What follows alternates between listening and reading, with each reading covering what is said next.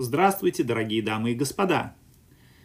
Очередная прослойка «Приключения чемоданчика. Подготовка к празднику Пурим».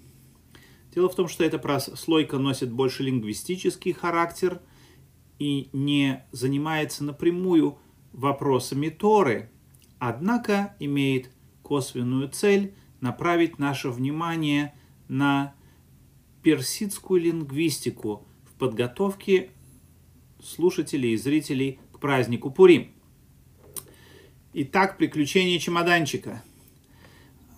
Софья Прокофьева, вообще-то урожденная Софья Леонидовна Файнберг, как наглядно видно на этой фотографии, написала очень интересное произведение «Приключения желтого чемоданчика», где желтый чемоданчик путешествует и вместе с ним вокруг него развивается очень много интересных и веселых историй. Однако интересно, знала ли Софья Леонидовна о том, что само слово «чемодан» тоже претерпело очень много интересных приключений. Давайте немножечко разберемся с ними. Если сегодня мы подойдем к человеку, знающему бухарско-еврейский язык, и спросим его, как будет сахарница, он скажет, сахарница будет кант дон. Кант – это сахар, дон – это вместилище, емкость, хранилище. Солонка будет намак дон, то есть соль, намак, дон – место, емкость, хранилище. Перечница будет мурч, дон, емкость для цветов будет гульдон. Как вы э, видите, вот это вот слово емкости повторяется в каждом из этих выражений. Смею заметить вам, что наше слово чемодан тоже в корне своем происходит от двух слов. Слов персидских. Джома, что означает на персидском одежда, и дон, что означает хранилище. Вот так вот это пишется.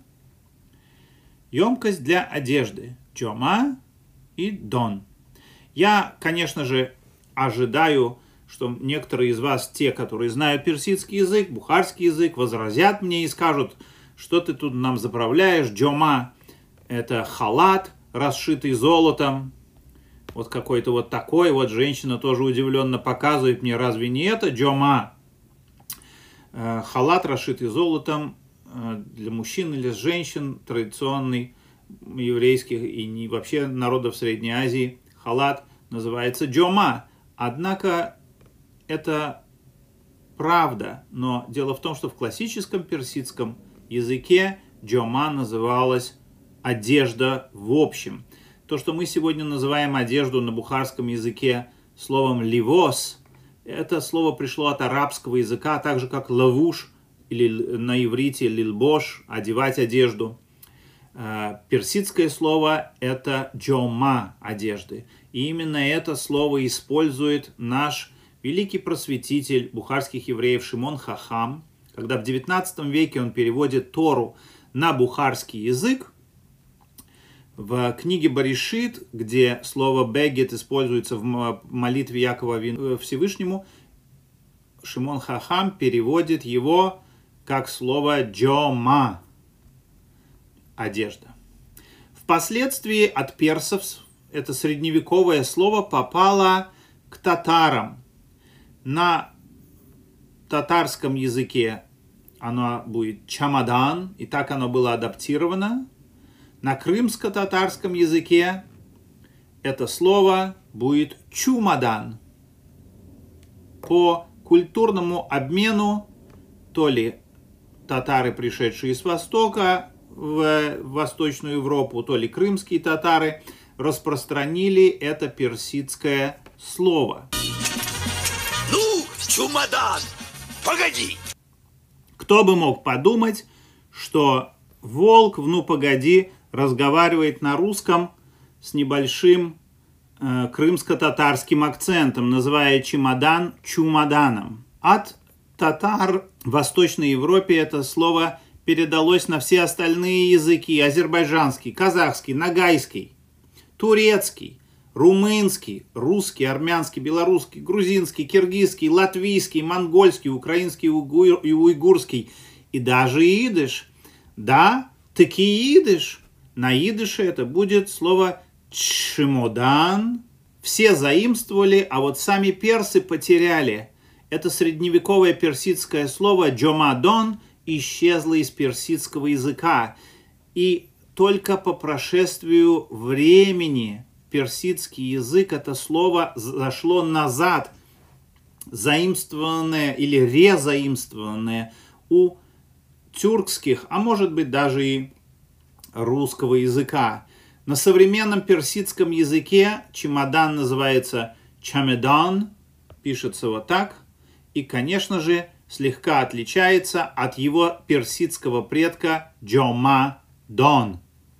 Вот такая вот интересная судьба. Персам продали их собственный левый туфель, э, с того не подозревая. Именно с русского языка это слово назад зашло в бухарско-еврейский язык, и сейчас бухарские евреи называют его чемодон, а иногда, если это серьезные бабушки, могут даже назвать чемордон. Следует отметить, что вот это вот слово «джома», оно ведь встречается и в другом европейском очень известном слове. Слове «пижама». Дело в том, что британцы, находясь в Индии, обнаружили, что индийцы и пакистанцы перед сном одевали некой, некие шаровары на себя, которые они, они называли поиджома, что означает и на фарси, и на индийском языке означает одежда для ног. И таким образом они адаптировали и взяли на вооружение это новшество, которое они называли на английском пиджамас или пижама, как это стало на русском языке. Так или иначе, слово очень интересное, слово с необычной судьбой. И эта вся прослойка направлена на то, чтобы настроить нас на некий персидско-лингвистический лад преддверии наступающего праздника Пурим. С вами был Барух Юабов.